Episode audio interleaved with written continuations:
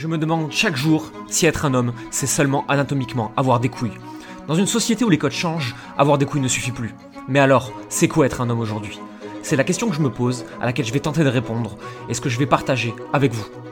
J'espère que mes questions feront écho aux vôtres, et qu'ensemble, on trouvera comment être un mec, un vrai, et pas seulement avoir des couilles. Je me suis beaucoup interrogé sur euh, les effets que la pandémie avait eu sur nous. La pandémie qui a touché toute la planète et qui nous a tous euh, figés l'espace d'un instant, en même temps, à l'échelle d'une population mondiale. Mais plus encore, je pense que ce qui nous a touchés, c'est les confinements successifs. La privation de liberté, et je ne suis pas ici pour euh, débattre des bonnes et mauvaises raisons, est-ce que c'est bien, pas bien, est-ce que c'est un complot, pas un complot. Sincèrement, je m'en fous. Moi, ce qui m'intéresse, c'est les effets que ça a eu sur nous, et comment on a adapté nos comportements en tant qu'homme, en tant qu'humain, et ce que ça a provoqué chez nous. Aujourd'hui, on va pas nécessairement parler de santé mentale, mais on va plutôt parler de se confronter à soi-même, de se retrouver seul face à son miroir et de ce que ça a pu provoquer. L'énergie masculine est globalement dans le faire, dans l'action, dans le toujours plus, toujours plus vite, démonstration de compétences, démonstration de force, démonstration du passage à l'action. On définit notre identité d'homme en fonction de ce qu'on est capable ou non de faire. D'ailleurs, c'est un trait à interroger et je pense qu'on manque tous cruellement de féminin et donc d'intuition, d'émotion, de réception, etc. Bien sûr, ici, quand je parle de masculin et de féminin, je ne parle pas d'homme et de femme, je parle bien d'énergie masculine et féminine ou, si on voulait prendre les termes exacts, d'énergie yin et yang. Je pense que les hommes ont besoin aujourd'hui, en utilisant leur énergie yang, d'être toujours en train de faire, d'être toujours dans l'action. Le problème, c'est que cette pandémie, à l'échelle mondiale, nous a obligés, dans un premier temps déjà avec le premier confinement, à nous retrouver enfermés à l'intérieur sans pouvoir rien faire. Certains ne pouvaient plus travailler, on ne pouvait plus faire de sport, on ne pouvait plus avoir d'interaction sociale, et on ne pouvait plus continuer à avancer dans la vie. On a mis la vie entre parenthèses, on a mis la vie sous cloche pendant plusieurs mois. Et ensuite, on a eu un peu plus de liberté, un peu moins de liberté, un peu plus de liberté, un peu moins de liberté. Le problème, c'est qu'on ne peut plus rien prévoir, puisqu'on vit euh, en fonction des mesures gouvernementales et des évolutions de la pandémie à l'échelle mondiale. Ces évolutions se prévoyant à horizon de 10 ou 15 jours, on ne peut plus rien prévoir dans la vie à long terme. Euh, si ce n'est à très long terme, parce que aujourd'hui tous les experts s'accordent à dire que si aujourd'hui ça va encore être la merde probablement pendant 12 à 24 mois, on a de très grandes chances que ça se passe à nouveau bien euh, dans les prochaines années. Le problème, c'est que dans l'incapacité de prévoir le futur et de regarder en avant, on est aussi dans l'incapacité de se mettre dans l'action avec des choses qui sont euh, cohérentes avec euh, notre envie pour l'avenir.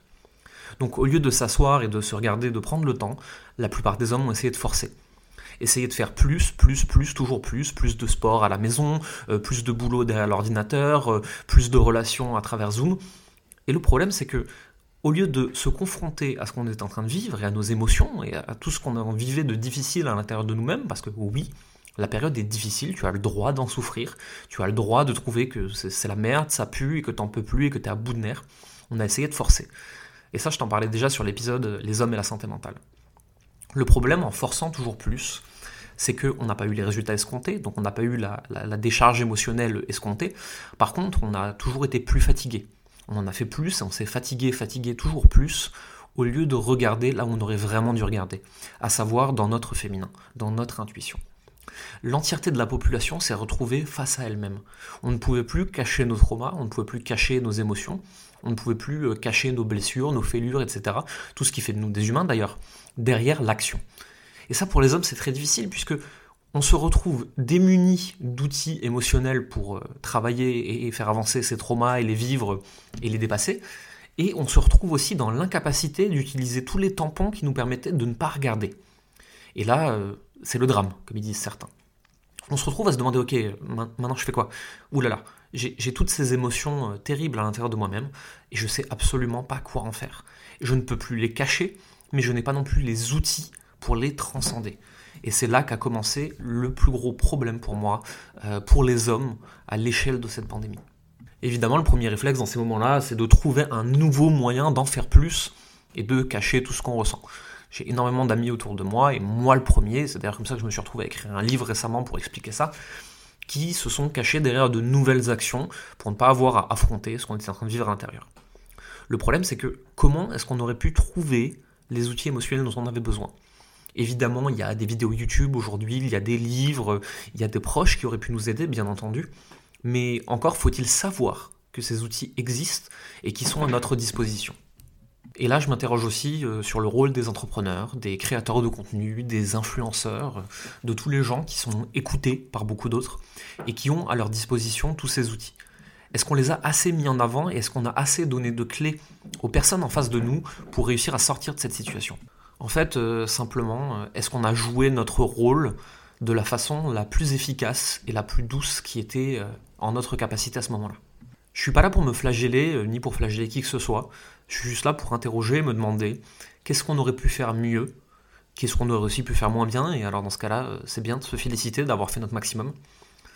Et euh, est-ce qu'on a pris la bonne direction dans tout ça?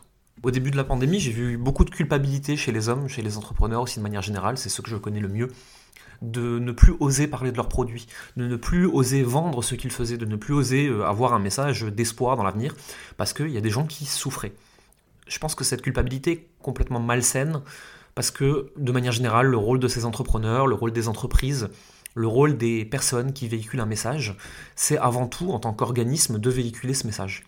Et si tu n'es pas en capacité de soigner euh, physiquement des gens ou de mettre fin à cette pandémie, je pense que la meilleure chose que tu avais encore à faire, c'est de continuer à jouer ton rôle de la meilleure façon possible. Alors bien entendu, en tant qu'entrepreneur, on nous a appris à mettre du sel sur les plaies, parce que c'est ce qui fait vendre. Je pense qu'à ce moment-là, c'était le bon moment pour s'interroger sur ces choses-là et essayer de véhiculer beaucoup plus un message d'espoir, de paix intérieure, de joie, d'inspiration, beaucoup plus qu'un message de douleur qui fait passer à l'action. Et globalement, autour de moi, j'ai plutôt vu des choses positives à ce niveau-là. J'ai plutôt vu des personnes qui essayaient d'avoir un message qui faisait du bien aux autres, sans nécessairement avoir honte de ce qu'ils faisaient avant, avoir honte de leur entreprise, de leur business, de leur argent, de leur vente. Parce que c'est pas une mauvaise chose. Ça fait avancer aujourd'hui notre société euh, de la façon dont elle fonctionne. Est-ce que c'est la bonne façon ou la mauvaise façon? C'est probablement pas moi de le dire. J'ai toujours pris le parti de surfer à l'intérieur de la vague plutôt que d'essayer de faire la révolution à l'extérieur en changeant le système. Je pense que le meilleur moyen de faire évoluer un système, c'est toujours de l'intérieur en douceur. Et euh, ce sera un très, bon, un très bon début, une très bonne piste de réflexion d'ailleurs, pour cet épisode sur euh, les hommes et le féminisme qui sortira bientôt. Parce que, encore une fois, pour ce sujet aussi, je ne suis pas la bonne personne pour faire une quelconque révolution. Par contre, j'ai peut-être une carte à jouer de petites actions que je peux faire qui sont en mon pouvoir à l'intérieur du système pour faire évoluer les choses. Mais encore une fois, pour ça, il faut se débarrasser de la culpabilité et se mettre face à soi-même, face à ce qu'on ressent et face à notre incapacité à agir dans certaines situations. Et ça, c'est très difficile en tant qu'homme. Mais bon, c'est tout pour aujourd'hui. On en parlera dans le prochain épisode. À très bientôt. Vous venez d'écouter Garçon, un podcast qui se demande si être un homme, c'est seulement avoir des couilles. Si vous avez aimé ce podcast et que vous souhaitez le soutenir, vous pouvez faire deux choses. Allez sur iTunes et laisser 5 étoiles ainsi qu'un commentaire positif ou constructif. Cela nous aide à nous faire connaître et ainsi vous proposer des sujets encore plus poussés. Vous pouvez également rejoindre Entre Mecs, la newsletter hebdomadaire dans laquelle vous découvrirez mes réflexions et lectures, mais aussi ce que moi je fais au quotidien pour essayer d'être un homme plus accompli, tous les jours un peu plus.